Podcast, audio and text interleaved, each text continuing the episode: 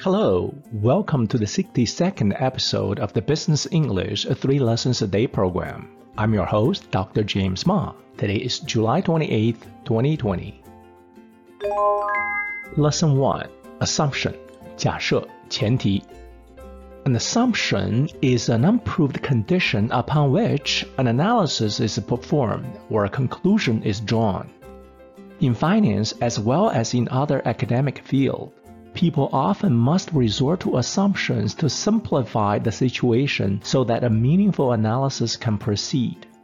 For example, the Nobel Prize winning capital asset pricing model depends on quite a few assumptions, one of which states that all investors are rational, which we all know is not true.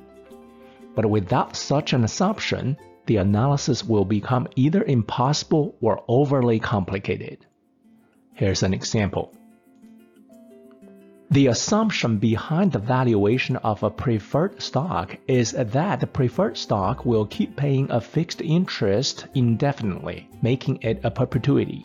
The assumption behind the valuation of a preferred stock is that the preferred stock will keep paying a fixed interest indefinitely, making it a perpetuity. 在计算优先股的股价时，背后的假设是这只优先股会像永续年金那样永久的支付固定的利息。 Lesson 2 Gordon Constant Growth Model 戈登股利增长模型 Gordon Constant Growth Model is a model that assumes a company's dividend growth to be constant. That is, dividend will grow at the same percentage every year. For example, 3% growth every year. The model simplifies a company's dividend paying situation and therefore makes valuation of the company simple even though in reality no company's dividends grow at a constant rate as described by the Gordon constant growth model, the model clearly demonstrates the link between dividend growth and increase in stock price. Here's an example.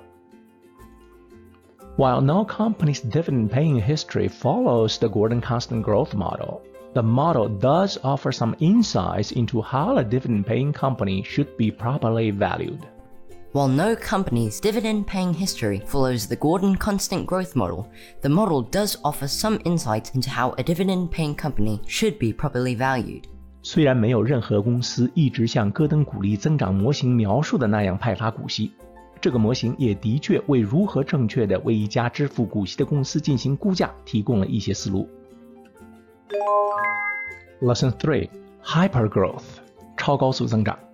The word hyper describes something beyond normal. The word is often used with a negative connotation, that is, something bad. But in finance, hypergrowth is normally used to describe a company experiencing explosive growth without any negative implications. Please note that hypergrowth is one word with or without a hyphen between the two component words hyper and growth most people write the word without the hyphen. Here's an example. Netflix just went through a hypergrowth period during which its customer base grew exponentially each year. Netflix just went through a hypergrowth period during which its customer base grew exponentially each year. 奈飞公司刚刚经历了一个超高速增长期，公司的客户群每年都指数级的增长。 Now, a real world example CFO Dive, July 7th, 2020. But Impossible Foods has largely managed to avoid these pitfalls. We have seen no meaningful impact to our supply chain due to COVID, largely because our supply chain doesn't include animals and is therefore meaningfully more robust than the meat industries, Lee said. Lee led the business functions as COO from 2015 to 2019, helping transform Impossible Foods from pre-revenue to hyper-growth with global sales, commercial manufacturing, and supply chain capability. Before pivoting to CFO last year, he had raised over 650 million debt and equity to fund commercialization. Do you know in corporate finance, we use Gordon constant growth model to simplify the calculation of the value of a company. In reality, however, no company strictly follows these academic models. I teach business finance and investments at both the undergraduate and the graduate level every semester. Every time I teach one of these classes, I challenge my students to find any company with a dividend payment history strictly following the Gordon Constant Growth Model.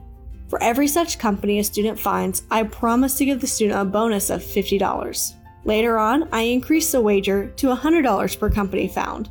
Guess what? A decade later, students have yet to find such a company. Thank you for listening to today's episode of the Business English 3 Lessons a Day program. So long.